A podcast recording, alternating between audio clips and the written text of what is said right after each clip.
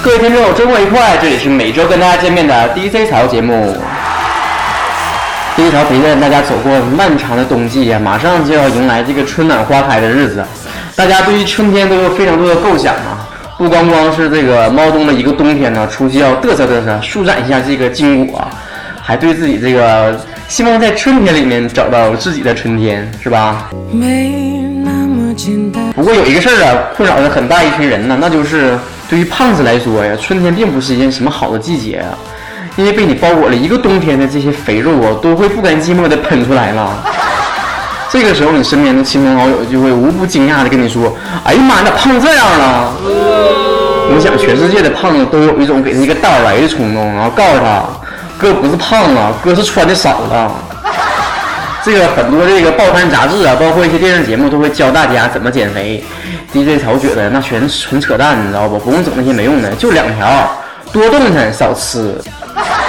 对吧？开学之后啊，DJ 曹推荐大家一些地方可以去玩一玩啊，是一个湿地公园。现在辽宁的游客对这个湿地公园还没有太多的概念，除了这些专业的这些摄影爱好者之外啊。普通的游客还是比较少去知道的。在辽宁啊，已经有六家这个国家级的这个湿地公园了，比如说这个铁岭的莲花湖公园啊啊等等等等。哎，你要说这个，哎，我就不愿意出去待着，我就搁家里面看电视，那也行。不过树第一潮不能给你推荐任何的东西了，因为第一潮现在严重的 out 了。现在流行这些什么《冰雪奇缘》呐，还有什么韩剧啊，我都没看过。我只知道突然有一天呢，身边所有朋友都对于炸鸡和啤酒这个组合非常的感兴趣。作为一个资深的吃货呀，听到这个搭配，深深的自我怀疑呀。哎呀，这啤酒不是配撸串的吗？这炸鸡不是配碳酸饮料的吗？炸鸡和啤酒是怎么默默走到一起去的？考虑过炸鸡的感受吗？这种另类的搭配啊，是这个来自最近非常非常红火的韩剧，叫《来自星星的你》，还是叫《来自月球的你》啊？我也记不清了。看到很多报道说呀，很多人模仿这种吃法，然后吃出了很多问题啊，因为这是很不健康的搭配呀。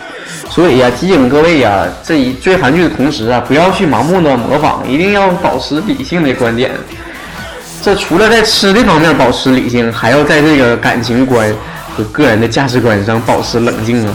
因为现在不有这么个说法吗？说爱看韩剧的女生容易嫁不出去，并不是说你看了韩剧怎么地，而是你看完之后吧，你眼界越来越高，越来越高，你满世界都是欧巴，真的好帅。